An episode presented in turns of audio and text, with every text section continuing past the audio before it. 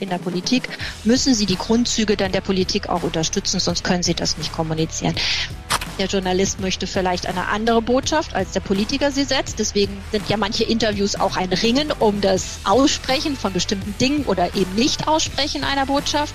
Eine gute Politikerin, ein guter Politiker hat ein gutes Team um sich, was divers ist, also im besten Sinne auch Männer und Frauen sind und auch mit verschiedenen Hintergründen. Liebe Hörerinnen und Hörer, herzlich willkommen zum Macht was Podcast. Ja, wie soll ich sagen, heute wieder ein Top-Gast am Start oder Gästin, glaube ich, sagt man jetzt äh, ganz, ganz korrekt. Frau Christiansen, Eva Christiansen ist bei uns hier am Mikrofon im Macht was Podcast und jetzt werdet ihr euch fragen, hm, den Namen, den habt ihr vielleicht noch nicht ganz so oft gehört, aber gesehen habt ihr die Frau schon häufiger. Sie war nämlich, wenn man, wenn man sie googelt, äh, dann schmeißt die Google Bildersuche eine ganze Menge Bilder raus und da ist Frau Christiansen drauf und neben mir eine, ich würde mal sagen, ganz schön prominente deutsche Politikerin. Angela Merkel, von der habt ihr bestimmt schon mal gehört. Und Frau Christiansen, Sie haben mit Angela Merkel eng zusammengearbeitet. Ohne dass wir heute ganz intensiv über Frau Merkel selbst reden wollen, sagen Sie doch bitte kurz, was haben Sie gemacht und vielleicht können Sie sich in dem Zuge einfach insgesamt noch ein bisschen vorstellen, damit die Hörerinnen und Hörer wissen, wer ist heute hier an Bord. Herzlich willkommen. Äh, danke für die Einladung. Und ähm, ja, mein Name ist Eva Christiansen, wie Sie es schon gesagt haben. Und ich habe mehr als 20 Jahre ähm, für die Bundeskanzlerin gearbeitet. Ähm, 20 Jahre war sie nicht Bundeskanzlerin, davor war sie Generalsekretärin und Oppositionsführerin, also auch in dieser Zeit schon. Begonnen habe ich für sie zu arbeiten als Pressesprecherin und nachher im Bundeskanzleramt dann ähm, die lange Zeit als Medienberaterin und nachher war ich auch Abteilungsleiterin für Digitalpolitik, Innovation und politische Planung. Das heißt, ich begleite diese ähm, ähm, die Bundeskanzlerin schon sehr lange oder habe sie begleitet und bin dann auch am Ende äh, letzten Jahres mit ihr aus dem Bundeskanzleramt ausgeschieden. Das heißt, Sie waren damals über, über, über einen langen Zeitraum haben Sie sozusagen am äh, Pulsschlag der Politik gearbeitet, waren aber selbst nicht gewählt, sondern waren sozusagen Angestellte in den unterschiedlichen äh, Funktionen, waren Angestellte im Kanzleramt, waren vorher angestellt in der Partei sozusagen als, als Pressesprecherin äh, und haben den, den politischen Entscheidungsträgern, in dem Fall Angela Merkel, zugearbeitet. Kann man das so sagen? Genau, so kann man sagen. Und meistens schwerpunktmäßig ähm, für die Kommunikation zugearbeitet, also ja. die Kommunikation von Politik und äh, der Person.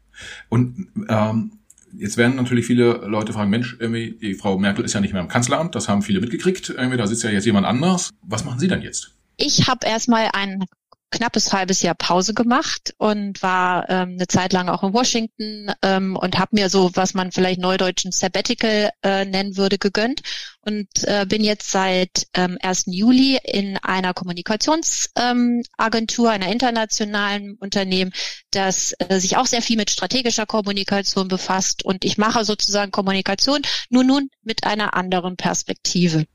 Ähm wenn Sie, also in einer Agentur, dann arbeiten Sie wahrscheinlich ja für, für Unternehmen, die Produkte herstellen, für Organisationen etc., ähm, wie Öffentlichkeitsarbeit oder wer auch immer Öffentlichkeitsarbeit braucht. Ich muss gestehen, ich habe mir jetzt das Kundenportfolio Ihrer Agentur nicht so, nicht so ganz genau angeschaut. Ein Gedanke, der mir aber so als, als erstes gekommen ist, als ich äh, darüber nachgedacht habe, wie, wie, wie können wir diese Gespräche strukturieren, ist halt, wie ist denn das eigentlich, wenn man, Sie waren 20 Jahre lang am, am Puls der Zeit. Sie haben erlebt, wie Friedrich Merz, der jetzt CDU-Vorsitzender ist, äh, nicht mehr äh, Fraktionschef wurde und Angela Merkel dann äh, an die Spitze der Fraktions Fraktion gerückt ist. Sie haben, waren dabei, als Angela Merkel Kanzlerin wurde. Äh, dann kam Finanzkrise, Flüchtlingskrise, Corona-Krise. Also so die ganzen, ich sag mal so harten äh, Themen haben sie haben sie erlebt und mh, hm, heute machen sie Kommunikation für für Unternehmen war das nicht ein harter Bruch, auch so gefühlt? Äh, erst so das, das wichtige Weltbewegende und jetzt, äh, klar, ihre Kunden sind jetzt auch wichtig, aber vielleicht ist der, äh, ich weiß nicht, der Joghurt, für den man PR macht, äh, nicht, doch nicht eigentlich ganz so wichtig wie die Flüchtlingskrise beispielsweise. Wie fühlt naja, sich für an? Den, für den Joghurt mache ich jetzt nicht PR, weil ich nicht für Werbung und Marketing zuständig bin. Aber ähm, Sie haben es ja aufgezählt. Ich habe ähm, sehr, sehr lange in der Politik arbeiten dürfen. Ich habe das auch immer als ein Privileg empfunden, weil Politik ja immer auf Zeit ist. Ähm, und ähm, dass es jetzt eine so lange Zeit geworden ist, konnte man gar nicht voraussehen. Und ich habe das mit ganz viel Leidenschaft gemacht und auch großer Überzeugung, wie wichtig es sich ist, auch Politik zu kommunizieren, zu erklären. Und ähm, das ist jetzt auch etwas, was ich mit Freude weitergeben möchte, weil ich glaube, zwischen Wirtschaft und Politik gibt es schon auch viele, viele Notwendigkeiten ähm, erklären zu ähm, müssen. Und unsere Welt ist so komplex geworden. Die geopolitischen Herausforderungen sind groß.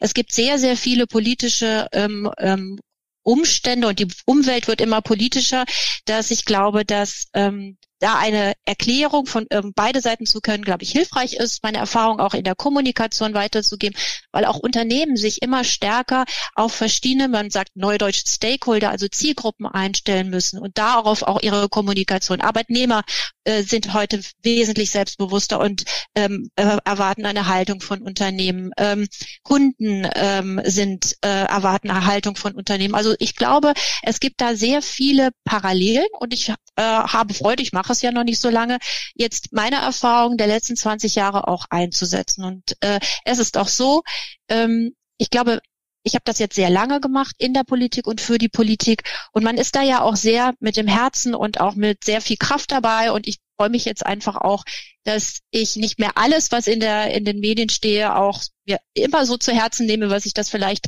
äh, was ich vielleicht in den letzten 20 Jahren durchaus das eine oder andere Mal getan habe. Auch das ist vielleicht eine schöne neue Erfahrung. Schauen wir mal, wie ja. es dann weitergeht. Äh, das heißt, in den letzten 20 Jahren war es schon auch durchaus mal so, dass Sie die Sonntagszeitung aufgeschlagen haben und dann, was auch immer da drin stand, das war dann auch anstrengend äh, für Sie dann, das, das zu lesen. Ja, das, das kann man schon sagen. Ja, sicher. Ich glaube, die Erfahrung macht jeder. Und, und, nicht nur einmal natürlich. Aber das ist Teil des Jobs natürlich. Ja. ja. Vielleicht, wenn jetzt, äh, wenn man sich wie Bundeskanzlerin ähm, oder die Bundeskanzlerin vorstellt, bildlich und Kommunikation, dann denken die meisten Leute wahrscheinlich an den, an den äh, Herrn Seibert, der der Regierungssprecher war äh, zu ihrer Zeit. Und Sie sind sozusagen die, die Medienberaterin gewesen. Können Sie jetzt das Aufgabenfeld und die Abtrennung zum, zum Regierungssprecher äh, mal schildern? Ja, wir hatten das eigentlich sehr klar definiert. Ich habe äh, die Pressearbeit und äh, Kommunikationsarbeit ergänzt und unterstützt. Das heißt, ich habe vor allen Dingen geholfen, ähm, Politik im Hintergrund zu erklären, mit einzuordnen. Ich habe also äh, den Regierungssprecher ähm, versucht zu ergänzen. Das geht nur dann gut, wenn man einander sehr vertraut. Wir haben sehr vertraut miteinander zusammengearbeitet. Wir haben uns abgestimmt, auch gegenseitig informiert. Und ähm, wichtig ist dann dabei, dass man auch ähm, sich nicht gegeneinander ausspielen lässt. Also dem einen wird sozusagen das Interview versagt, dann geht man über den anderen und bekommt das, also Good Guy oder Bad Guy, wie man das auch theoretisch spielen könnte. Das haben wir nie gemacht. Und insofern habe ich Politik miterklärt und kommuniziert, aber die, die offizielle Stimme, ähm, auch die offizielle Begleitung der Bundeskanzlerin war natürlich Aufgabe des Regierungssprechers und seiner Stellvertreter. Ja, und wie, wie war das dann? Der, der Steffen Seibert hat ja dann auch in der Bundespressekonferenz zum Beispiel äh, da auf dem Podium gesessen und ja, sein Bild war dann in allen ja, Nachrichten, Online-TV und, und, und Print. Äh, sie haben, wie, wie ich vorhin schon sagte, sind aufgetaucht sozusagen auf Bildern irgendwie mit Angela Merkel, aber sie selbst waren ja eher dann jemand, die im Hintergrund agiert hat, richtig? Sehr richtig und ähm, ich habe das auch gerne gemacht im Hintergrund. Also mich zieht es nicht in die Öffentlichkeit, also jedenfalls nicht stark und äh, ähm, die Rollen waren verteilt und ich habe das genauso gut gefunden. Ja, und gab es trotzdem manchmal, also weil ist ja immer so, ne, äh, Frau Merkel ist irgendwo langgefahren oder langgelaufen und Sie sind dann damit im Schlepptau gewesen. Hatten Sie Situationen, wo Sie Leute auf der Straße angesprochen haben und gesagt haben, Mensch, irgendwoher kenne ich Sie, aber ich weiß nicht wo? Woher? Gab es sowas? Oder verschwindet man dann im Hintergrund so ein bisschen? Ja, glücklicherweise ja. ja. ja. Also daran kann ich mich nicht erinnern. Natürlich kenne ich in Berlin viele Menschen, aber nee, das nicht. Ja, und äh, wichtig war ja dann für Sie auch, dass Sie insbesondere die Journalisten äh, kennen und mit denen dann kommunizieren können sozusagen. So ist das. Okay. Genau, dann genau. Und äh, wenn man jetzt so eine Karriere macht, eher im Hintergrund im politischen Berlin, gibt es da gewisse, ich sag mal so, Charakteristika, die auch über Fachbereiche hinweg äh, gleich sein sollten, damit man da gut zur Rande kommt. Also Berlin von außen betrachtet ist immer ein sehr aufgeregter Polit äh, Politikbetrieb. Es wird viel diskutiert, aber am Ende des Tages kommen vielleicht auch nicht so viele Fakten dabei raus. Äh, es, alles wird ganz heiß gekocht und auch heiß gegessen. Äh, wie, wie, ist das, wenn man in diesem äh, Umfeld arbeitet, selber nicht auf Wählerstimmen ja angewiesen ist? Äh, wie macht man da seinen Weg am besten? Naja, also Sie haben jetzt so zwei Punkte angesprochen. Das eine ist sicherlich die Aufgeregtheit, die Schnelligkeit äh, ähm, der, der, der Medienberichterstattung, der politischen Kommunikation, der politischen Themen. Da ist es, glaube ich, sehr wichtig, ähm, sich nicht immer mitreißen zu lassen. Also auch selber mal die Ruhe zu haben, zu sagen, ähm, jetzt mache ich mal bewusst äh, eine Pause, versuche mich in die Aufgeregtheit nicht ziehen zu lassen, denke lieber noch einmal nach, versuche also ein bisschen, wenn man so will, Geschwindigkeit rauszunehmen. Das gelingt natürlich nicht immer, aber ich glaube, dass äh, ein guter Rat an jeden Kommunikator und vor allen Dingen natürlich auch Politiker ist, nicht über jedes Stöckchen zu springen. Das ist manchmal leichter gesagt als tatsächlich getan. Ähm, insbesondere weil natürlich immer ähm, äh, der Druck auch da ist, man muss sich äußern, man muss sich äußern, man muss eine Meinung haben. Ähm, also das, glaube ich, ist ein ganz wichtiger Punkt, sich auch immer wieder zu versuchen, auch ein bisschen zurückzuziehen, auch mal die Perspektive zu wechseln.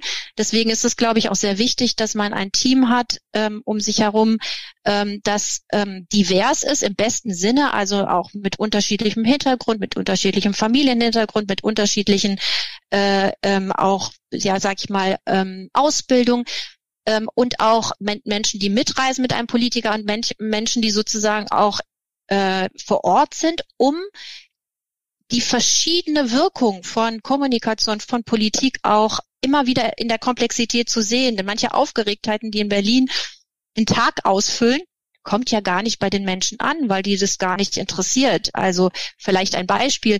Ähm, uns interessiert natürlich oft im Kontakt mit Journalisten und unter Politikern, wer hat sich wo durchgesetzt, wer hat gegen wen intrigiert, äh, wer hat mit wem gesprochen meine Erfahrung, wenn ich so mit, ich nenne es jetzt mal normalen ähm, äh, Bürgern spreche oder oder auch meine eigene Erfahrung waren immer, das interessiert eigentlich nicht. Es ging immer darum, was kommt hinten raus. Aber wer sich wo wie durchgesetzt hat, ist sicherlich ein Spiel, was mehr die politische Bubble in Berlin interessiert als den Bürger da draußen. Dem geht es eher darum, was entscheidet die Politik, was bedeutet es für mich selber, für mein Leben. Ja, und was wiederum bedeutet das dann auch im persönlichen Umgang mit den, mit den einzelnen, ich sag mal, Stakeholdern äh, im, im Berliner Politikbetrieb? Also Sie haben ja die, die Politiker, die gewählt werden müssen, die ja auch so ein bisschen, wie man so schön sagt, Airtime brauchen, damit die Leute auch wissen, den gibt's und den muss ich, den muss ich jetzt wählen.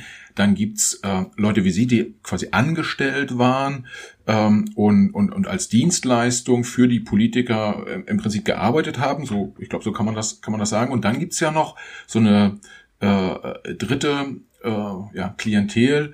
Das sind die Beamten in, in Berlin. Davon gibt's ja auch eine ganze Menge für die ist jetzt irgendwie persönlich nicht ganz so wichtig, äh, welche Partei ist da, ist da irgendwie gerade unterwegs, irgendwie die politische Ausrichtung ist nicht ganz so wichtig, weil die sind ja Beamte und aber für den Staat in der Bundestagsverwaltung meinetwegen oder im Bundeskanzleramt. Wie haben Sie es hingekriegt, da ein gutes Zusammenspiel hinzukriegen? Also war es vielleicht sogar auch ein Vorteil, dass zumindest dann in den, in den letzten 16 Jahren als äh, Medienberaterin der, der Kanzlerin hat man, hat das Wort sicherlich ein bisschen mehr Gewicht, als wenn man weiß nicht, Pressesprecherin ist, äh, von, von wem auch immer. Aber dieses, dieses Zusammenspiel, wie haben Sie es hingekriegt, dass nicht rausgekommen ist, dass jeder sein eigenes Süppchen dann kocht?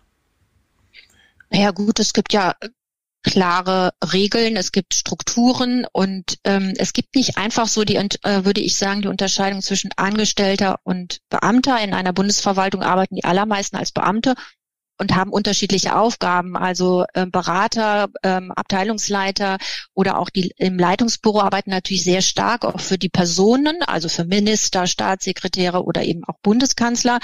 Ähm, und äh, die sind anders eingebunden als ein ganz klassischer Fachbeamter. Aber für alle gilt eigentlich das Gleiche. Man arbeitet in seinem um Umfeld natürlich, äh, ist eingebunden in eine Struktur, ob es ein Referat, ein, äh, eine Abteilung ist oder ein Stab ist. Und da arbeitet man zusammen. Es gibt also diese Unterscheidung in dieser Form, glaube ich nicht. Das ist dann der Status, den man hat. Was es aber sicherlich ist, und das ist auch das Gute, ich meine, Politiker, genau wie Sie sagen, werden gewählt und das ist immer auf Zeit. Beamte sind in der äh, großen Regel, es sei denn, sie sind dann herausgehobene Beamte, die dann auch äh, jederzeit in einstweiligen Ruhestand versetzt werden können. Aber davon gibt es ja wenige, weil sie dann ja schon ähm, äh, Abteilungsleiter oder Staatssekretäre sind. Aber die anderen Beamten ähm, sind Fachexperten und sie sorgen natürlich auch bei jedem Regierungswechsel für eine gute Kontinuität. Wissen geht nicht einfach verloren, ähm, sondern man arbeitet jetzt in dem Sinne am Gemeinwohl und macht, versucht das Beste ähm, dann für seine Hausleitung und für die Regierung zu machen. Und das ist eigentlich ein ganz gutes, äh, wie ich finde, stabilisiert natürlich auch sehr, als wenn sie ganze Ministerien komplett austauschen müssten, weil dann geht Wissen verloren, Kontinuität verloren.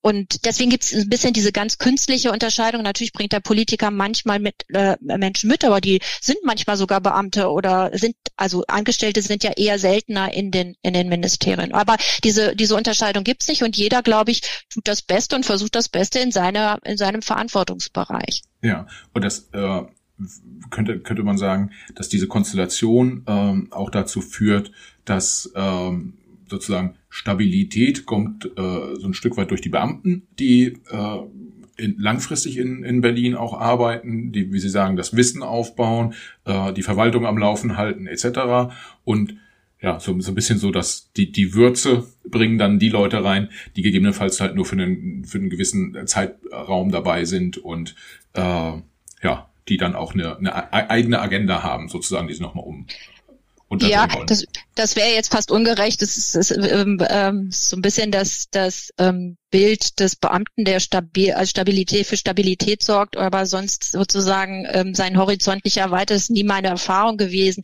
Natürlich die Politik ist und die, ähm, äh, eine Regierung ist auf Zeit gewählt und ähm, ähm, die haben, tragen die Verantwortung in dieser Zeit und äh, dann gibt es Verwaltungen, die ihnen zuarbeiten, die die Expertise bringen und Vorschläge machen. Aber ich habe es eigentlich so erlebt, ähm, dass ja auch, es gibt ja nicht den Beamten, so wie es nicht den Politiker gibt, ähm, dass ähm, es da ganz viel Kreativität gibt und auch die, äh, den Willen sozusagen Dinge auch neu zu lernen oder auszuprobieren. Was es in Deutschland weniger gibt ähm, als zum Beispiel in den USA, wo es mehr Durchlässigkeit gibt. Es gibt also mehr Wechsel zwischen Wirtschaft, äh, Regierung, Verwaltung.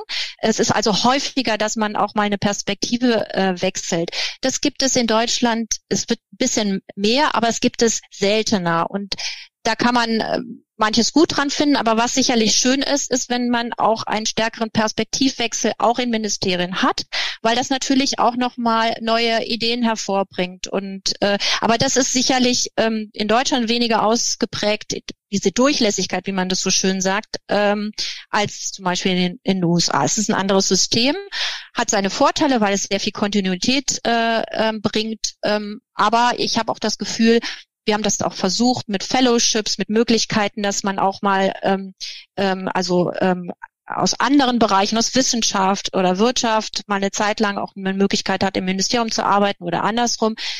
Das, äh, glaube ich, das ein bisschen zu verstärken, würde gut tun. Ja. Ähm, weil ich glaube, jeder Perspektive, das kennen wir ja von uns selber, ähm, bringt einen auf neue Ideen und Gedanken. Und ähm, das könnte man, glaube ich, noch verbessern oder ausbauen. Ja. Wäre jedenfalls meine Meinung. Sie als Medienberaterin waren ja insbesondere dann ja auch dafür verantwortlich, wie tauscht sich die Parteivorsitzende, Kanzlerin etc.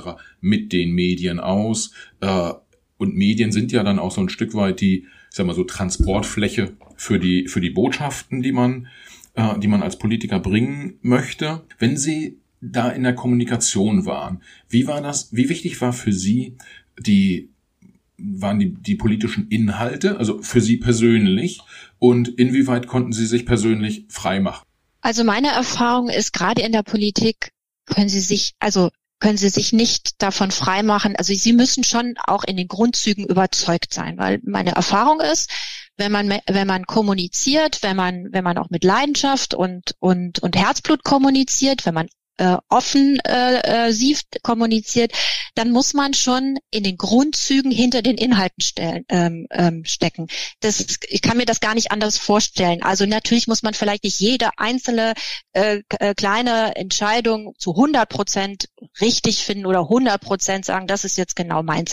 Aber in den Grundzügen muss das ähm, stimmen. Sonst können Sie das aus meiner Sicht auch nicht glaubwürdig vertreten, einordnen und erklären. Da, da, äh, weil Politik ja nicht etwas ist, was so neutral ist. Ich weiß nicht, ich denke mal, weil Sie jetzt äh, Werbung angesprochen haben und ich möchte, vielleicht sage ich gleich nochmal was, wie ich finde, man muss zwischen Werbung und äh, Kommunikation von politischen Inhalten schon unterscheiden. Aber wahrscheinlich kann man äh, eine, muss man keine Meinung zur, zu einer Creme haben, die man, die man vertritt. Also man sollte vielleicht überzeugt sein, dass sie nicht schädlich ist, aber äh, aber ich glaube, wenn man über Politik spricht, wenn man über, nehmen wir mal Migrationspolitik oder nehmen wir Wirtschaftspolitik und Sie ähm, haben im, im Inneren eigentlich eine ganz andere Meinung, dann merkt man ihnen das an. Und dann können sie das auch nicht gut kommunizieren und wollen das auch nicht, äh, weil Politik in dem Sinne ja nicht neutral ist. Ähm, und äh, gerade als Kommunikator können sie so eine Neutralität auch nicht komplett ähm, äh, immer haben. Das heißt, ich glaube, in der Politik müssen sie die Grundzüge dann der Politik auch unterstützen, sonst können sie das nicht kommunizieren. Und deswegen ist das sicherlich auch mit der Werbung so eine Sache. Ich kann das gut verstehen, dass man, wenn man Werbung für eine Partei macht in einem Wahlkampf, dann braucht man auch Menschen, die dahinter stehen und will keinen zwingen, der zum Beispiel ein Anhänger einer ganz anderen Partei ist. Der wird dann auch sagen, ich kann nicht kreativ genug sein, weil ich es nicht fühle. Das ist total richtig und verständlich. Meine Erfahrung ist nur, Politik ist einfach keine Marke in dem Sinn. Ein Politiker kann nie eine Marke alleine sein. Er kann natürlich versuchen, eine, äh, sich zu positionieren und eine Position zu haben. Aber Politik ist nicht einfach, ähm, äh, wie gesagt, auf, Mark auf Marken zu reduzieren, sondern das ist immer sehr komplex und deswegen ist politische Kommunikation aus meiner Sicht, ich habe sie nie als Werbung verstanden. Man versucht Menschen zu überzeugen ähm, von dem, was man ähm, erreichen will. Aber ähm, Wahlkampf, Wahlwerbung ist nochmal was anderes als äh, was Pressesprecher tun oder Medienberater äh, im Kopf haben. Ja, spannend ist das, äh, das Thema Marke. Dazu äh, verrate ich nicht zu viel, dass der Raphael Brinker das äh, noch einen Tick anders sieht. Und äh, jetzt frei interpretiert würde ich sagen, ähm, der versucht schon so ein bisschen die SPD als Love Brand, wie man das so schön sagt, äh, zu äh, aufzubauen, gemeinsam mit der SPD selbst natürlich. Ähm, aber davon davon mal abgesehen, Sie haben gerade gesagt, wichtig ist, dass man also ich so interpretiert, dass man überzeugend kommuniziert, dass man erklärt. Ähm, ich stelle mir das gerade vor, ähm, wenn Sie als, als Medienberaterin waren Sie ja wahrscheinlich einerseits äh, haben Sie Frau Merkel äh, oder wen auch immer dann in dem Umfeld beraten, meinetwegen gehe ich in diese Talkshow oder gehe ich in jene Talkshow, gebe ich diesem, dieser Zeitung ein Interview oder gebe ich jenem, jener Zeitung ein Interview. Was mich daran interessiert ist, sind zwei Sachen. Das eine ist, wie oft mussten Sie äh, auch Medien überzeugen, überhaupt dieses Interview zu machen? Und ab welchem Zeitpunkt ist es eigentlich so, dass eigentlich jedes Medium mit dem von ihm betreuten Politiker einfach ein Interview machen will und sie dann gucken müssen, dass das auch in der richtigen Form läuft, sodass die Botschaft kommt? Und die zweite Frage ist, bei dem, zu dem Zeitpunkt, wo, ich sag mal so, das Machtverhältnis noch so ist, dass man rein möchte ins Medium, äh, wie, über, wie überzeugt man dann? Ruft man einen, keine Ahnung, den Spiegel-Chefredakteur an und sagt, Mensch, ich habe hier jetzt ja, XY, da, die muss mal wieder so ein Doppelseiter bei euch kriegen. Und wir haben auch mit, weiß ich nicht, dem Atomausstieg haben wir auch ein ganz großes Thema. Das, das würden wir jetzt gerne bei euch erläutern. Wie, wie, wie, wie, haben, wie haben Sie es gemacht? Ja, also ich glaube, man muss unterscheiden, ähm, wenn Sie noch ein unbekannter Politiker sind, wenn Sie in der Opposition sind, dann ist die äh, ähm, das natürlich etwas schwerer, die eigene Agenda zu setzen, weil sie oft natürlich gefragt werden von Medien, ähm, sie sollen die Politik der Regierung kommentieren, äh, bewerten, möglichst kritisieren. Ähm, die eigenen Ideen dort darzustellen, ist schon auch immer wieder anspruchsvoll und man muss überlegen, wie komme ich, wie setze ich auch meine eigenen Botschaften, wie versuche ich auch nicht nur zu kritisieren, sondern zu sagen, was würde ich anders machen. Das ist in der Opposition sicherlich ähm, schwieriger, in der Regierung haben sie es insofern einfacher, weil natürlich ein Minister, ein Kanzler ähm, aus sich heraus meistens natürlich eine interessante Botschaft hat.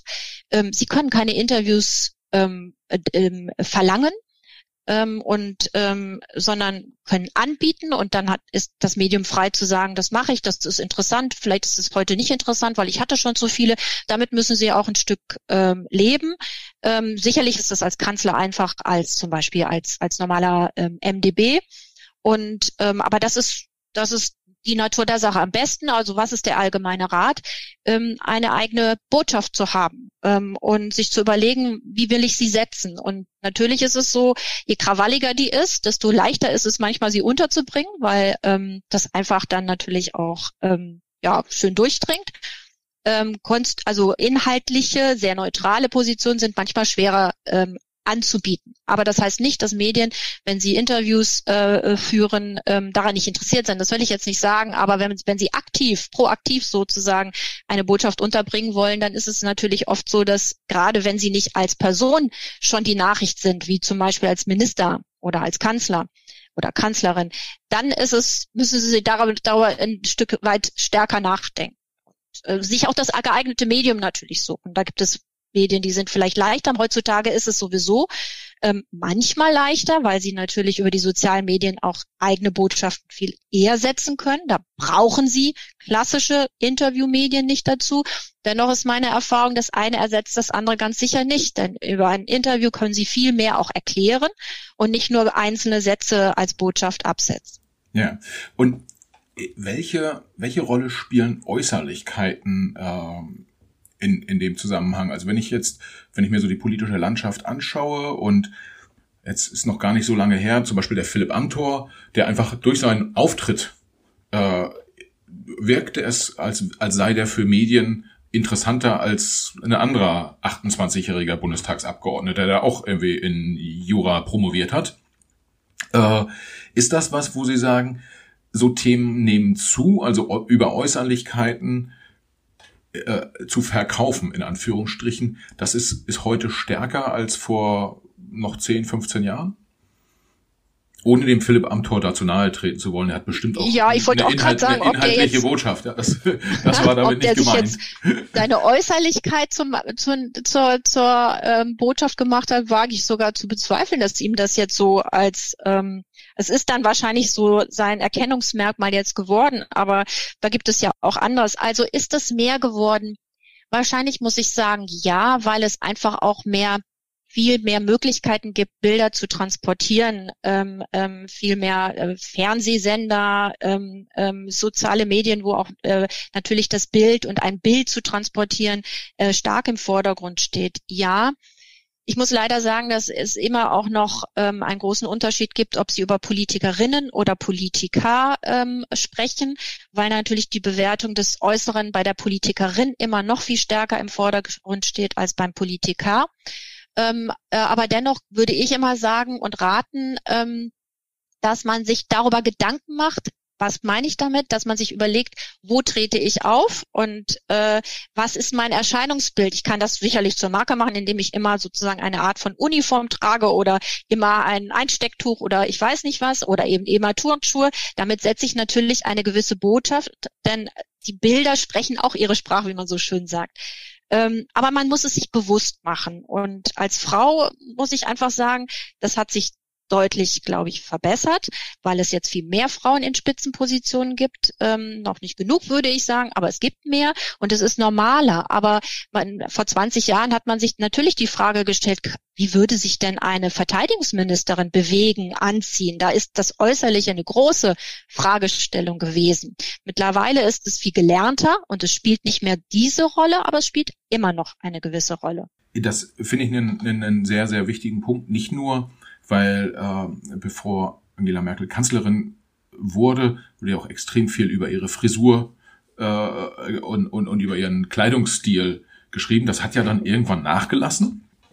Äh, aber es gibt auch andere äh, Politikerinnen, wie eine, wie eine Katja Suding, die davon berichtet hat, irgendwie, dass da äh, äh, bei der Tagesschau die Kamera irgendwie äh, falsch eingestellt war und äh, das gab einen Aufschrei der Empörung, zu Recht auch. Äh, was, wenn, wenn Sie, wenn Sie sowas sehen, was würden Sie denn heute einer jungen Politikerin raten, oder gar nicht einer jungen, einer Politikerin raten, äh, was sie tun oder was sie lassen soll, äh, um halt nicht in diese, in dieses Risiko reinzurutschen, von Äußerlichkeiten her bewertet zu werden. Ähm, ist ja schon schlimm genug, dass es dieses Risiko gibt, aber jetzt aus der pragmatischen Haltung einer Medienberaterin, äh, gibt's da so, so irgendwie, äh, so ein Toolset quasi, was sie, was sie einer Politikerin mit an die Hand geben können?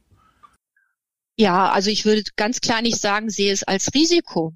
Sondern mache dir bewusst oder machen Sie sich bewusst, dass es eine Rolle spielt. Und weil es eine Rolle spielt, muss man sich einmal dar äh, darüber Gedanken machen, wie man auftreten will und wie man sich kleiden möchte oder welches, welches, welche Bild, Bilder man sozusagen von sich zur Verfügung stellt. Und das kann bei der einen anders sein als bei der anderen. Ich würde also immer sagen, man muss da seinen eigenen Stil finden. Das heißt eben nicht, dass ich sage, bitte tragt alle Hosenanzüge oder kleidet euch nur bedeckt und in schwarz, sondern immer sagen, was zu der Person passt und wie sie sich in dem wohlfühlt, ist das Richtige, aber nicht vergessen, wo man auftritt. Also sprich, einmal sich das vorher bewusst zu machen und dann sehr selbstbewusst ähm, ähm, und angemessen natürlich für die Situation ähm, sich zu kleiden.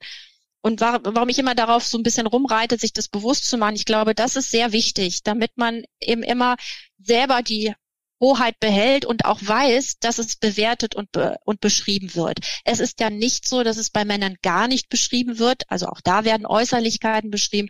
Für die Frauen ist es nur, steht es sehr viel mehr im Vordergrund. Und ähm, ich finde nur, man darf sich davon nicht einschränken lassen. Ja. Man muss da sehenden Auges rein. Ja liege ich richtig mit meiner Beobachtung, wenn ich sagen würde, bei Frauen wird äh, von der Frisur über die Kleidung bis hin zu, keine Ahnung, stark geschminkt, weniger stark geschminkt, äh, alles bewertet. Und bei den Männern ist es eher so, ich sag mal so, Beispiel Robert Habeck oder vor 25 Jahren Joschka Fischer, äh, bevor sie in der Regierung waren, haben sie keinen Anzug getragen und in der Regierung tragen sie Anzug und Krawatte und dann wird noch diskutiert, ist die Krawatte gut oder schlecht gebunden. Aber äh, das ist im Prinzip so auch das, das Einzige, wo, wo wirklich viel äh, drauf rumgehackt wird. Beschreibt das so ein bisschen so die Diskrepanz zwischen Wahrnehmung der Männer und Wahrnehmung der Frauen in den, in den Medien? Ja, ich glaube schon. Ähm, man kann natürlich sagen, bei einer Frau gibt es dann auch wahrscheinlich mehr zu beschreiben. Ist es ein Kleid? Ist es äh, äh, ähm, Schmuck? Äh, also ich wahrscheinlich gibt es auch mehr, worüber man schreiben kann ähm, als wenn der Mann sich klassisch, klassisch kleidet, was er aber auch nicht tun muss. Ähm, das schon. Ich glaube, es ist halt immer die Frage ist, die, wird die Beschreibung der Kleidung ersetzt die dann auch die Beschreibung des Inhalts und und äh, der Frau an sich und dann wird es problematisch. Ähm, und ja, und man muss natürlich manchmal auch in Kauf nehmen, dass wenn man vielleicht eine falsche Auswahl getroffen hat, weil das Schuhwerk nicht passte zum Untergrund oder so, ähm, ähm, das muss man dann einfach auch sehen dass das dann beschrieben wird, weil es vielleicht irgendwie ganz gut in eine Geschichte passt. Das muss man dann auch sehen und vielleicht daraus lernen, das nächste Mal an der Stelle sich für etwas anderes ent zu entscheiden. Ja. Also beispielsweise High Heels auf Kopfsteinpflaster ist vielleicht nicht immer schön und sieht man vielleicht nicht immer ähm, absolut souverän aus. Kann sein, es gibt auch äh, ähm, gute Beispiele, aber ich, das ist so, so, so ein Punkt, wo ich mir jedenfalls sagen würde, sollte man sich überlegen, wo bin ich heute? Ja. Was mache ich heute? Ja. Ist das eigentlich ein Punkt, äh, wir hatten ja vorhin gesagt, Sie, Sie selbst waren ja eher immer im Hintergrund, aber im Hintergrund und trotzdem ja auch vor der Kamera ganz oft. Also wie gesagt, Sie sind ja auf vielen Bildern mit drauf. Wie viel Gedanken haben Sie sich eigentlich morgens gemacht, was Sie anziehen und welche Frisur heute äh, am Start ist? Na, ich habe mir, ich mache mir die Gedanken, die ich mir jeden Morgen mache, ähm, ähm, und ähm, aber weniger, weil ich ja weniger jetzt mich auf ein Kamerabild vorbereiten musste. Also ich habe mir jetzt nicht vorhin, könnte es sein, dass mich jemand im Hintergrund fotografiert. Das hat für mich keine Rolle gespielt. Aber ich weiß, es würde eine spielen, wenn ich wüsste, ähm, ich habe einen offiziellen Auftritt. Also ja. das habe ich dadurch natürlich sehr gelernt. Ja, das heißt, Sie würden jetzt auch haben, haben auch nicht in der Zeit nicht keine Ahnung äh, nicht einmal geguckt, weil, welche Farbe hat der heute der Blazer von Angela Merkel und die Farbe meines Blazers der der darf nicht beißen. So, das das war hat keine Rolle gespielt. Nein. Okay, nein, das nein. ist ja, ja, aber manchmal irgendwie äh, weiß man ja nicht, worüber Journalisten sich so Gedanken machen und worüber, worauf Wo man so angesprochen wird. Und genau. Bilder werden ja heute auch relativ mehr gemacht als, als früher, alleine weil jeder einen, einen Smartphone hat. Wenn wir nochmal auf die Medienarbeit kommen, also wir haben jetzt äh, gesehen, okay, man muss drauf schauen, wie wirken auch die Äußerlichkeiten. Äh, dessen muss man sich bewusst sein. Äh, wie stark denken typischerweise Politiker nach, welche, welche Botschaft sie auch in den Medien bringen wollen. Also wie häufig wird das nochmal nachjustiert und ähm, wie, wie, wie hat da die sozusagen ihre Beratungsfunktion gewirkt. Äh, man hat eine generelle Ausrichtung und dann guckt man, ja, heute sprechen wir mit dem Spiegel und morgen mit dem Stern, irgendwie unterschiedliche Zielgruppe, da müssen wir nochmal die Botschaft ein bisschen anpassen oder wie, wie ist das gelaufen? Sie merken ja, dass ich immer dann etwas schmallippig werde, wenn ich jetzt über meine ganz konkrete Arbeit äh, spreche. Das, äh, deswegen beantworte ich die Frage ähm, eher allgemein. Ich glaube schon, dass man ähm, ähm, wenn man ein Interview gibt äh, als Politiker oder ähm, ja ein Interview gibt zum Beispiel, dass man sich vorher überlegen sollte, ähm, was ist meine Botschaft, was möchte ich gerne vermitteln, denn nur deswegen gibt man ja das Interview. Man will was erklären, man will vielleicht eine ganz neue Botschaft setzen. Dessen sollte man sich vorher eigentlich bewusst sein. Aber vielleicht noch wichtiger als, wir sprechen jetzt über die Medienarbeit zum Beispiel vor, da ist es etwas anders, wenn man in eine Talkshow geht, weil man da andere Gäste hat, auf die man reagieren muss oder in ein klassisches Print-Interview macht oder in einen Podcast geht. Das ist eine andere Situation, auf die man sich einfach anders auch einmal einlassen muss.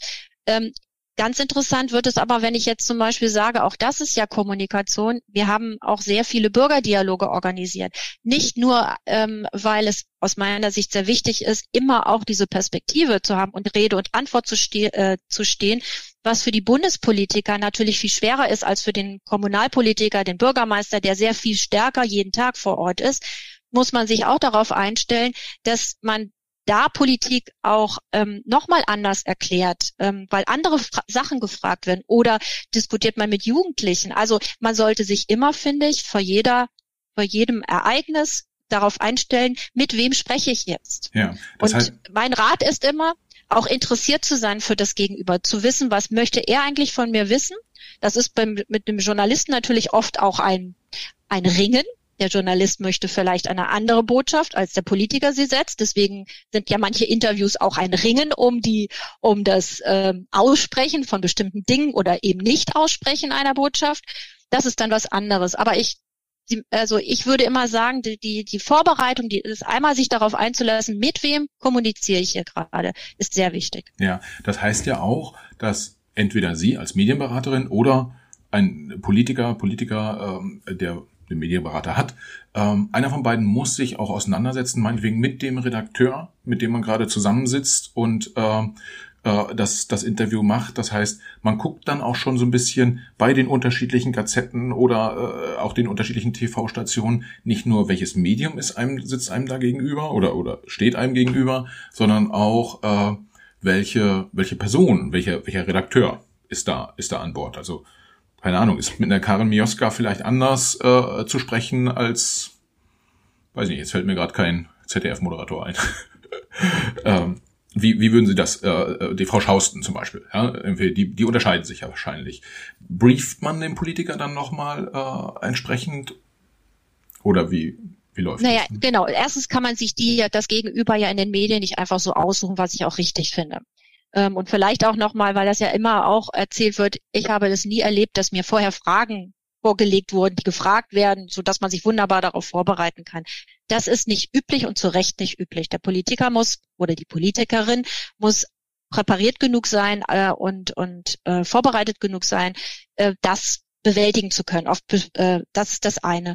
Und ähm, einem unerfahrenen Politikerin würde ich natürlich äh, sagen, gucken Sie sich vorher das mal das Interview ein, ein anderes Interview an. Da ist es gut, sich einfach mal ähm, damit zu beschäftigen, wie fragt. Aber das kann man gar nicht für alles machen. Wenn man Regionalzeitung besucht, kann man sich ja vorher nicht im Internet sozusagen den Interviewer anschauen. Ähm, das muss man schon auch spontan ähm, in der Lage dazu sein, sich darauf einzustellen. Also es wird viel weniger vorher besprochen als immer böswillig unterstellt, weil ja angeblich alle unter einem Hut stecken. Also ich weiß, ich kenne ja diese diese subtilen Vorwürfe. Ähm, ich habe das nie erlebt ähm, und das ist auch richtig so. Ja, also ja, aktuell hochgelobt ist ja Markus Lanz äh, für die für die Sendung, die er macht. Ich glaube in großen Teilen auch zu Recht äh, äh, gelobt. Aber nicht jeder Politiker, der da, äh, ich sag mal, morgens reinkommt, irgendwie geht abends auch unbeschadet wieder wieder raus. Was bedeutet das äh, für, für die, die ja, politische Kommunikation und die Vorbereitung? Ähm, guckt man sich so einen Lanz dann irgendwie nochmal ganz genau an und sagt so, Mensch, jetzt, also die letzten drei Male hatte er einen guten Tag, dann hat er heute wahrscheinlich einen schlechten. Ähm, oder spielt das keine Rolle für so einen Profi? Also für einen Profi sollte das eigentlich keine Rolle mehr spielen. Ähm, ich glaube, jeder hat ja auch Stärken und Schwächen. Das sind auch Spitzenpolitiker sehr unterschiedlich. Und ähm, ähm, ein, ein, ein Profi weiß auch, was er nicht so gut kann, ähm, wo er vielleicht aufpassen muss, dass er sich disziplinieren muss, dass er sich vielleicht auch nicht ähm, aus der Reserve locken soll, äh, selber aggressiv wird. Das ist aber, und ich glaube, das hat jeder erlebt, das ist das, was man sich vornimmt die Situation dann zu erleben, manchmal ähm, ja einfach sich auch nicht diszipliniert genug äh, einfach am Riemen reißen, sondern sich mitreißen lassen oder verleiten zu lassen, eben dann doch ähm, äh, zu sehr in den in den Infight zu gehen. Ähm, das passiert immer. Das ist, glaube ich, auch etwas, woraus man dann wieder seine Lehren zieht. Das macht ja auch dann nachher ähm, auch Spontanität aus. Also ich äh, glaube, dass ähm, jeder Politiker, jede Politikerin, aber auch jeder, der in Talkshows geht, wenn der zu wenig Spontanität zulässt, dann ist der auch nicht glaubwürdig. Und das ist ja schon auch die Währung, die, um die es geht. Glaubt ja. man einen, einer Politikerin, glaubt man einem Manager? Ähm, und ähm, das, glaube ich, ist ganz wichtig. Äh, wenn wir jetzt mal uns die, ich sag mal, die, die obere äh, Spitze angucken, Kanzler, Minister, Fraktionschefs äh, und Chefinnen, also das, das ist so die erste Liga ja, die kriegen ständig Einladungen für Interviews, die, da freuen sich die Medien, wenn die, wenn die kommen. Die könnten im Prinzip den ganzen Tag nichts anderes machen, als, als Interviews geben, wahrscheinlich. Wonach wählt man dann aus, in welches Medium man geht, über welches Thema man mit wem spricht und äh, gibt es auch No-Gos, also bestimmte Medien, die man gar nicht macht, äh, oder vielleicht auch eine Kombination aus Thema und Medium, die man nicht machen sollte. Wie, wie würden Sie das beurteilen? Ähm, ich glaube, es kommt immer darauf an, geht es zum Beispiel stärker darum, ein, etwas mal in Ruhe erklären zu können. Dann ist natürlich zum Beispiel so etwas wie so ein langer Podcast eine gute Möglichkeit, weil man einfach Zeit hat. Während ein kurzes Interview hm, beispielsweise im Heute-Journal, das dauert seine acht, vielleicht maximal neun Minuten, was schon lang ist, ähm, da bekommt man natürlich nicht so viel Erklärmöglichkeiten. Ähm, Themen kann man sich ganz selten aussuchen. Also wie gesagt, nochmal, Medien lassen sich ja nicht nehmen, die Fragen zu stellen, die sie gerne stellen möchten. Ähm, aber ich würde immer sagen, wenn es darum geht, mal wirklich eine, Erklä eine Entscheidung, die man getroffen hat, mal einzuordnen, einen Kontext darzustellen, dann ist es natürlich gut, man sucht sich einfach ein, ein Interviewmöglichkeit oder eine äh, Kommunikationsmöglichkeit, die Raum hat. Ähm, dann ist es aber auch manchmal gut, einfach nur sehr schnell zu sein und einen, eine, einen Vlog einzuschlagen, zu sagen, so will ich das machen. Dann reicht ein kurzes Statement. Also ich, man hat schon verschiedene Möglichkeiten und man sollte sich dann auch das Medium suchen, wo man genau das, was man erzielen will, also entweder Erklärung, Kontext setzen oder mal einfach auch zur Verfügung zu stehen, wie das ja oft eine die Bundeskanzlerin gemacht hat und auch der Bundeskanzler macht, sich in die Regierungspressekonferenz zu setzen und 90 Minuten einfach da zu sein für jede Frage, die die es gibt. Auch das ist äh, einfach, dass man sagt, hier stehe ich und Sie können mich wirklich alles fragen und ich gebe diese Zeit. Da kann man nicht viel erklären meistens, weil die Fragen sehr, sehr unterschiedlicher Natur sind. Also ich würde es immer vom Kontext entscheiden, ähm, wenn man es entscheiden kann. Manchmal, wie gesagt, wenn man am Anfang steht, ist man froh um jede Möglichkeit der Kommunikation. So, aber nochmal, das ist auch einfacher geworden, weil man ja selber zum Beispiel ähm, Podcast betreiben kann oder über seine sozialen Medien Dinge verbreiten kann. Das ist auf eine gewisse Art dann natürlich leichter geworden. Nachteile ja. gibt's auch. Ja. Die, die direkte Reaktion darauf. Ja, Tatsächlich, tatsächlich ist das ja, ist das ja ein Thema. Also äh, Politiker, Politikerinnen können über Twitter, Instagram und Co. auch selbst äh, ungefiltert ihre, äh, ihre Botschaften loswerden. Wenn man ganz ehrlich ist, die großen, ich nenne sie mal Leitmedien und der Macht was Podcast sind natürlich trotzdem immer noch wichtig für eine für eine politische ähm, Karriere und wir leben im, im Prinzip so ein Stück weit in einer Mediendemokratie. Man braucht die Medien, um Inhalte zu äh, äh, kommunizieren und wer das besser tut, kommt beim Wähler auch einfach besser an, oder? Können Sie das würden Sie wahrscheinlich bestätigen? Ja, ähm, aber zum Beispiel als Politikerin oder Politiker, der Verantwortung hat, ist noch relevanter für den Wähler, dass er auch liefert. Also die schönste, wunderbarste Verpackung hilft nicht, wenn die Politik dieses der, dieser Frau oder dieses Mannes nicht liefert, wenn sich die Menschen ähm, nicht gut vertreten fühlen äh, oder es finden, es geht ungerecht zu, äh, dann wird auch eine schöne Verpackung, nenne ich es jetzt mal, also ein gutes Kommunizieren ähm, nicht gewählt. Und das ist schon entscheidend. Also entscheidend ist, was auch tatsächlich ähm, umgesetzt wird. Das darf man nicht vergessen. Das muss also im Idealfall ist bei, kommt beides zusammen. Schwierige Entscheidungen, die man trifft, den Bürgern zu vermitteln, zu erklären. Und wenn ich das gut kann, dann ist das sehr hilfreich, weil es natürlich Akzeptanz schafft. Aber wenn ich nur schön erklären kann, aber die, die Maßnahme, die ich da überlege, wirklich nicht auf Zustimmung trifft, weil es die meisten Menschen ähm, ablehnen, dann gelingt das auch nicht. Also das ist tatsächlich schon eine Kombination aus den Dingen und das ist auch gut so, denn sonst würde nur das schöne Reden und das schöne Erklären im Vordergrund stehen. Ähm, Nochmal, ich bin ja selber Kommunikatorin und ähm, Inhalte sind nichts, wenn sie nicht kommuniziert werden. Aber ohne Inhalte bleibt halt Kommunikation auch nur eine Hülle und die entlarvt sich immer. Ja, und diese schöne Verpackung, wie Sie es gerade genannt haben, die aufzureißen, das wiederum ist ja dann auch der, der Job der vierten Gewalt äh, so ist der, das. Der, Journal genau. der, der Journalisten. Ich würde gerne noch mal einmal dieses, diese Wahl des Mediums einen Tick besser verstehen wollen. Also ich habe verstanden, es gibt bestimmte Arten von Medien, zum Beispiel Podcasts, in denen man auch lang äh, und breit sozusagen Themen diskutieren kann und für kurze Statements ist vielleicht so ein äh, Heute-Journal-Interview äh, gut, aber wenn ich mir, also ganz praktisch gesagt, irgendwie Gehe ich jetzt lieber in die Tagesthemen oder gehe ich lieber ins Heute-Journal? Gehe ich lieber zu Markus Lanz oder gehe ich lieber zu Anne Will? Gibt's da irgendwie so ein Ranking in der Berliner Politik? Äh, also manchmal hat man so den Eindruck, äh, so jeder, der jetzt fünfmal irgendwie dieses Jahr bei Anne Will war, da gibt's so, so ein Sternchen schon mal und irgendwie dreimal Lanz ist auch schon ein Sternchen. Äh, wird da irgendwie, gibt's Wertungen in dem Bereich? Ich glaube, das bewertet dann wieder jeder Spitzenpolitiker oder Spitzenpolitikerin anders für sich. Der eine geht gerne in Talkshows und ähm, ähm, also natürlich ist für viele äh, Politikerinnen und Politiker relevant, wie viele Menschen können mich sehen. Und ich glaube, die meisten würden immer versuchen, gerecht zu verteilen, sowohl in die ARD als auch ins ZDF zu gehen, dass man also nicht nur einseitig ist. Das glaube ich machen die meisten Spitzenpolitikerinnen und Politiker ähm, doch. Außerdem kann man das sich ja auch nicht immer aussuchen. Manchmal wird man einfach auch nicht eingeladen, dann kann man sich das ja auch nicht erstreiten. Aber ähm, ich glaube, es da, da, das ist nicht ähm, einfach so allgemein zu beantworten, sondern mancher fühlt sich auch wohl in einer Talkshow viel lieber als in diesem eins zu eins äh, Interview. Also von daher auch da ähm, würde ich sagen, ähm, hängt es von der Situation und äh, der, der, der Präferenz der Politikerin und des Politikers ab. Man könnte ja immer denken, Markus Lanz äh, Talkshow ist nicht so politisch wie die Talkshow von Maybrit Illner oder, oder Anne Will. Wer, wer das denkt, ähm, ist schon verloren, würde ich sagen. Denn dann denkt man, es geht vielleicht nur ums Bunte, ums äh, ähm, Persönliche.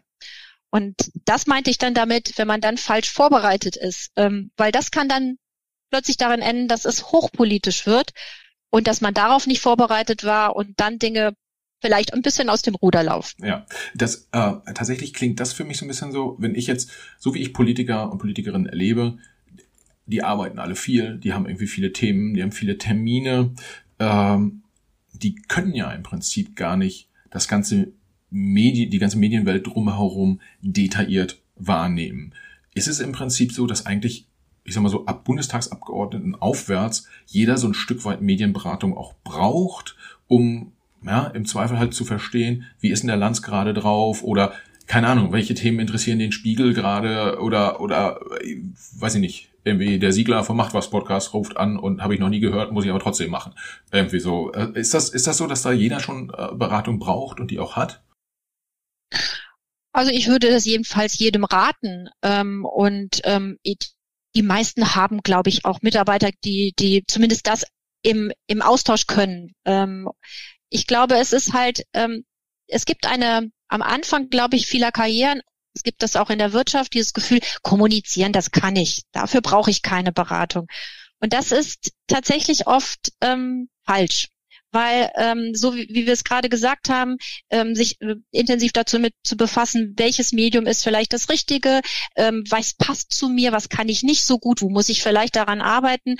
Äh, das ist nicht trivial, wie man so schön sagt, und äh, braucht Vorbereitung. Und ähm, da kann man das sehr schnell unterschätzen. Und gerade in Krisen erlebt man das dann. Also wenn man einmal auf die Nase gefallen ist, dann glaube ich, kennt man den Wert, dass man jemand hat, der sich ein bisschen mehr mit Kommunikation auskennt und der einem dann auch vielleicht mal einen Hinweis geben kann. Ja. Und wie finden Politiker und Politikerinnen Leute wie Sie im Prinzip, die dieses Know-how haben und denen sie aber auch vertrauen können, weil es ist ja schon auch ein Thema, äh, man kann sich ja nicht, ich sag mal, so eine x-beliebige Agentur ähm, da an den Start holen oder irgendjemanden Fremdes, der sich da reinbeworben hat auf so eine Stelle, weil äh, es geht ja auch um Karriereplanung, äh, wie stehe ich als Politiker oder Politikerin, auch wenn Sie sagen, als Marke äh, funktioniert das nicht irgendwie, aber in gewisser Weise äh, gibt es ja ein Außenbild, was man, was man prägt, dann auch über die Medienauftritte. Äh, wie finden Politiker und Berater zusammen? Ja, also in, Im Normalfall sind das ja Teams, die schon über eine Zeit lang gewachsen sind, weil selten ja ein Politiker sofort Spitzenpolitiker ist oder Politikerin ist. Ähm, und ähm, dann hat man meistens eine Pressestelle und dann schaut äh, und, und hat dort ähm, junge, junge Kollegen, ähm, junge Mitarbeiter, mit denen man arbeitet. Und ähm, die, ein guter, eine gute Politikerin, ein guter Politiker hat ein gutes Team um sich.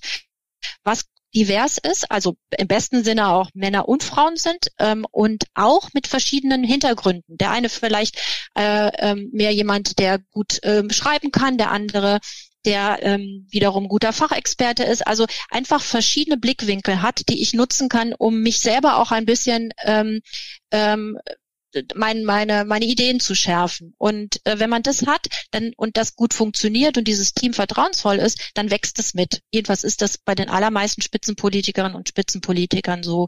Selten wird ja jemand ganz neu von außen eingestellt, wenn jemand dann schon ähm, Spitzenpolitikerin ist oder Spitzenpolitiker. Also die allermeisten bringen dann die Vertrauensperson mit und dann ist das ein Team, was über längere Zeit gewachsen ist, weil sie auch vertrauen müssen ja. ähm, und diskret sein müssen und einander auch ein bisschen kennen müssen. Ja. Dieses, Sie, Sie sagen gerade, niemand ist so quasi aus dem Stand Spitzenpolitiker äh, oder Politikerin und niemand ist auch Spitzenberater wahrscheinlich dann aus dem, aus dem Stand. Ähm, Sie haben jetzt ja eine äh, ich sag mal so, eindrucksvolle Karriere auch in, im politischen Berlin gemacht und ähm, was vor dem Hintergrund, dass wir zum Beispiel vorhin ja auch besprochen haben, Männer und Frauen werden auch in Medien unterschiedlich äh, bewertet ähm, ich würde sie schon, wenn ich das so sagen darf, als, als Role Model auch sehen für, für Frauen, die, die von außen drauf schauen und sagen, Mensch, ich würde auch gern irgendwie so eine, so eine Karriere machen und ich möchte die unterschiedlichsten privaten und beruflichen Themen auch unter einen, einen Hut bringen. Gibt es was, wo Sie sagen würden, eine Grundeinstellung, die Ihnen sehr geholfen hat, ein Umfeld, was Ihnen sehr geholfen hat, um einfach voranzukommen? Also was, was würden Sie Zuhörerinnen quasi mit auf den Weg geben? Ich glaube, in, in wenn man ähm, in die Kommunikation, also wenn man das macht, was ich gemacht habe, dann braucht man natürlich ähm, ähm, eine Stressresilienz oder Resistenz. Also man muss schon auch in der Lage sein, ähm, Schnelligkeit aushalten zu können und aber äh, auch in der Lage sein, nicht alles zu persönlich zu nehmen. Dann zerbricht man auch an dem Druck, den es ja durchaus gibt. Ähm, und das Zweite ist, glaube ich, für, ähm, ein Team zu suchen, was nach innen zusammenhält, damit man nach außen auch ähm, stark und, und wettbewerbsfähig auftreten kann. Ähm, ich finde, für den, für den Job gehört Neugier und das Interesse, also die Freude daran, mit Menschen zu kommunizieren. Ähm, ähm, in der Politik gehört es natürlich dazu, dass man auch leidenschaftlich gerne über Politik spricht, sonst wird es ganz schrecklich nach einer Zeit, weil es natürlich sehr stark über diese Themen geht. Und äh, ja, ähm, und seinen eigenen Stil prägen, also sich auch auch im Hintergrund nicht verbiegen zu lassen. Also da, wir hatten vorhin darüber gesprochen, wie wie sehr muss man auch hinter dem Produkt stehen, also hinter der Politik stehen. Das muss man schon in den Grundsätzen, denn sonst verbiegt man sich und und wird dann auch entweder nicht glaubhaft oder ähm, ähm, man es macht einem keinen Spaß mehr ich fand es immer wichtig, auch Freude zu haben, lachen zu können, auch in schwierigen Situationen einfach ähm, ja ähm, nicht nur als Trauerklos durch die Gegend zu gehen. Aber das sind jetzt so persönliche äh, ähm, ähm, Dinge. Ich glaube, ähm, wichtig ist eben ein Umfeld, in dem man den Stress bewältigen kann gemeinsam. Dafür ist, glaube ich, doch Vertrauen und Zusammenhalten sehr wichtig. Und kann man auch kann man auch sagen, dass man äh, sich quasi sein Chef oder die Chefin äh, so ein Stück weit danach aussuchen muss, wie man selber ist und äh, wie, wie, äh, wie man sich entwickeln möchte, gegebenenfalls? Na, das kann man ja selten. Das ist dann ja manchmal ein guter Zufall, der dazu führt, dass man merkt, dass man gut zusammenarbeiten kann. Für mich war immer wichtig, dass ähm, es Respekt gibt Also nicht nur Respekt natürlich für den, für den man arbeitet, sondern auch, dass man weiß, man wird selbst respektvoll behandelt ähm, und, und ähm, ernst genommen und dass es auch ein Interesse an der eigenen Person gibt, die jenseits des, des, ein, äh, des ganz klassisch beruflichen ist. Also das, glaube ich, ist sehr wichtig. Ähm, und ähm, ich glaube nicht, dass man so sein muss wie der Chef oder die Chefin, aber man muss so eine ähm, man muss denjenigen verstehen können und das muss, wie gesagt, das Vertrauen entstehen. Und das, glaube ich, entsteht nur auch über Krisen, die man gemeinsam bewältigt. Ja, worauf ich hin, hin wollte in meiner Frage ist, ich habe gelesen, dass Angela Merkel zum Beispiel sehr souverän reagiert hat, als es darum ging, äh, dass sie, dass sie auch ein Kind bekommen haben und dann mit Elternzeit und, und, und so Themen. Da würde man ja so von, von, von der ersten Idee her, da haben wir so, Mensch, Spitzenpolitik, Bundeskanzlerin, jetzt Kind kriegen, nicht Kind kriegen, kann man alles machen, aber muss ja trotzdem irgendwie 16 Stunden am Tag gearbeitet werden. Und war das so ein, vielleicht für Sie auch so ein Aha-Erlebnis, wo Sie gesagt haben, Mensch, hier funktioniert es richtig gut? Ja, absolut. Ähm, das war für mich natürlich entscheidend und wichtig, ähm, auch nach meiner Elternzeit überhaupt auf diese Stelle wieder zurückzugehen. Und das geht nur, wie man so klassisch sagt, top-down. Wenn man von ähm, seinem Chef oder seiner Chefin die Unterstützung hat, zu sagen, ich weiß, dass es da noch etwas anderes gibt. Ich weiß, dass es manchmal kompliziert ist, dass sie manchmal ausfallen, weil das Kind krank ist. Ähm, aber ich will das im Grundsatz möglich machen. Und dann geht es auch. Und so habe ich es auch versucht, in meiner Abteilung meinen Kolleginnen und Kollegen das Gefühl zu vermitteln, es geht. Die Vereinbarkeit von Familie und Beruf ist mit dem Willen aller machbar. Und es findet sich immer Kompromisse. Es gibt sicher Situationen, ähm, die dann schwierig werden, wenn jemand ausfällt, aber die kann man überwinden. Und das diese Unterstützung zu haben und sie eben nicht nur ähm, gesagt zu bekommen, sondern auch in gelebt zu äh, sehen. Das ist, fand ich für mich war das extrem wichtig und ich sehe das auch, ähm, dass in dem äh, Sinne haben Sie recht, ist es auch wichtig, Role Model zu sein und das auch zu akzeptieren, zu zeigen, ja, es geht. Man kann ziemlich äh, Karriere machen oder man kann weit kommen und äh, äh Kinder erziehen. Ähm, es braucht die Akzeptanz und die Unterstützung vieler aber dabei. Und das hat was mit Einstellung zu tun und einem das Gefühl zu vermitteln, wenn du wiederkommst, egal wie, wie lang oder kurz deine Elternzeit ist, du hast etwas hinzugewonnen und nichts verloren. Und du kannst weiter auf, ähm, auf dieser Ebene weiterarbeiten, denn es geht auf jeden Fall. Und das sehen wir ja auch. Zum Glück wird das ja auch immer mehr, ähm, weil die Rollenmodelle mehr werden, weil sich das mehr Frauen und auch Männer im Übrigen zutrauen.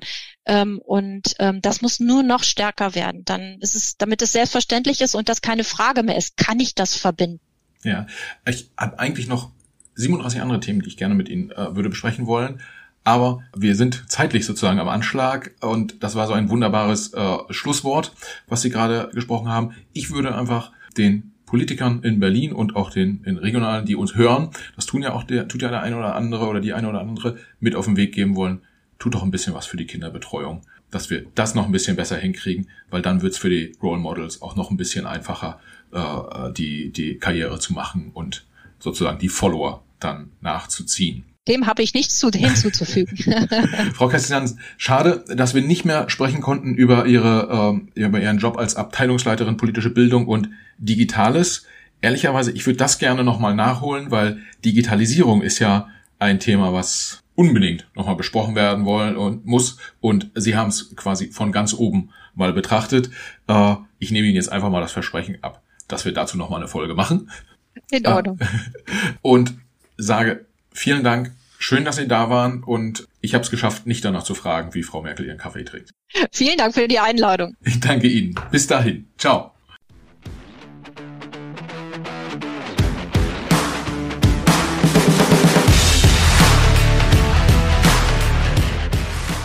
Liebe Hörerinnen und Hörer, vielen Dank fürs Zuhören. Schön, dass ihr auch dieses Mal wieder dabei wart. Für die Macherinnen und Macher unseres Podcasts, inklusive meiner Person, Michael, der ja hier netterweise äh, diesen Podcast hosten darf. Für uns alle wäre es das größte Kompliment, wenn ihr dem Macht was Podcast eine 5-Sterne-Bewertung und einen positiven Kommentar auf Apple Podcast oder einer anderen von euch genutzten Podcast-App hinterlasst. Wir freuen uns auch, wenn ihr dem Macht was Podcast auf Instagram, Facebook, LinkedIn oder Twitter folgt. Schreibt uns dort gern Nachrichten, kommentiert unsere Episoden, übt gern auch Kritik und macht uns gern auch Vorschläge für Gäste, die ihr mal bei uns im Gespräch hören wollen würdet. Vielen Dank, viele Grüße und bis zur nächsten Folge. Alles Gute, bis dahin. Ciao.